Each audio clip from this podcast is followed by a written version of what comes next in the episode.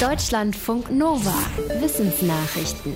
In einem Salzbergwerk in Österreich haben Bergleute vor fast 3000 Jahren ihren Kot hinterlassen.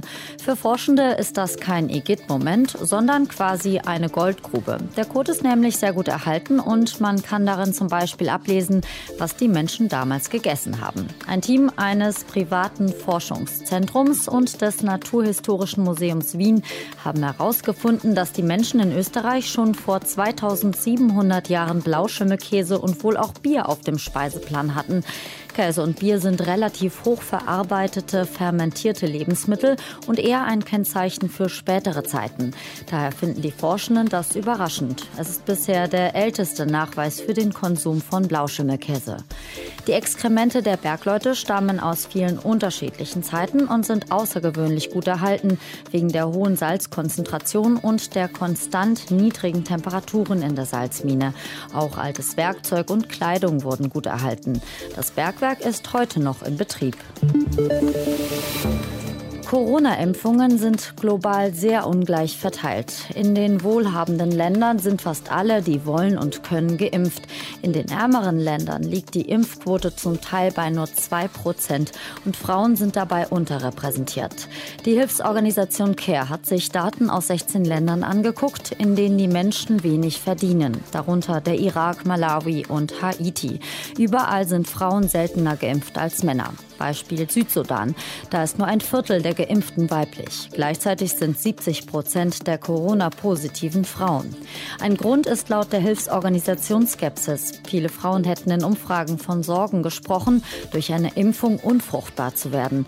Die Sorge ist unbegründet. Deshalb fordert CARE bessere Aufklärung über die Impfung, gezielt für Frauen. Elektroautos gab es schon, als in den USA die ersten Autos entwickelt wurden, also schon vor mehr als 100 Jahren. Schnell haben sich dann allerdings Benzinfahrzeuge durchgesetzt. Wirtschaftsforschende der schwedischen Lund-Universität wollten wissen, warum. Sie haben untersucht, wie die Technik und die Auflademöglichkeiten damals waren. Und sie kommen zu dem Schluss, dass es nicht, wie oft vermutet, am hohen Preis oder an technischer Unausgereiftheit lag, sondern an zu wenigen Aufladestationen. Die Forschenden schreiben, wäre das Stromnetz 15 oder 20 Jahre vorher verbreitet gewesen, hätten die Elektroautos sich wohl parallel zu den Benzinern durchgesetzt und in Städten hätten sie möglicherweise sogar die Oberhand gewonnen. Ein flächendeckendes Stromnetz wurde aber erst in den 1930er Jahren in den USA eingeführt. Um die Sonne kreisen nicht nur Planeten, sondern auch Asteroiden. Besonders viele befinden sich zwischen den Umlaufbahnen von Mars und Jupiter. Einige sind so groß wie Erbsen, andere haben einen Durchschnitt von mehreren hundert Kilometern. Forschende der europäischen Südsternwarte haben 42 der größten Asteroiden von Chile aus mit einem Teleskop aufgenommen, so scharf wie noch nie.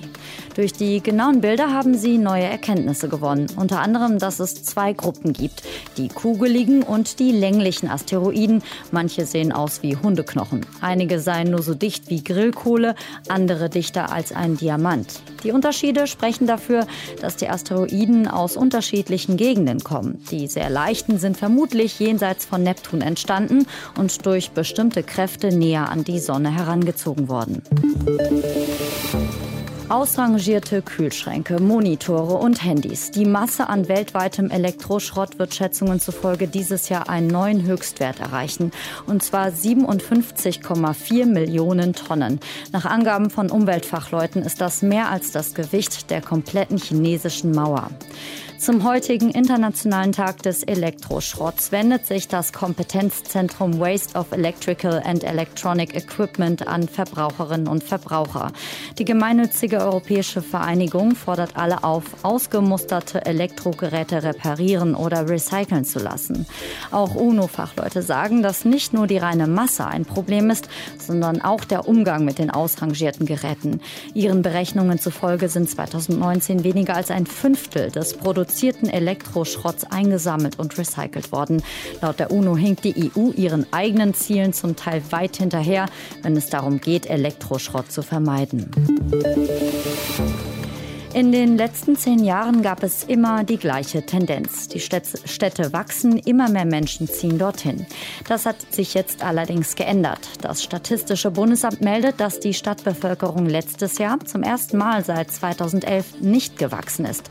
Stattdessen sind sogar Menschen aus der Stadt weggezogen. Besonders deutlich war, dass letztes Jahr weniger 18- bis 22-Jährige in Städte gezogen sind als sonst. Das Bundesamt geht davon aus, dass viele Studien- und Ausbildungsanlagen Berufsanfänger ihren Umzug wegen Corona verschoben haben. Nach neuestem Stand leben fast 30 Prozent der Bevölkerung in kreisfreien Städten mit mehr als 100.000 Einwohnerinnen und Einwohnern, also knapp jeder Dritte. Deutschlandfunk Nova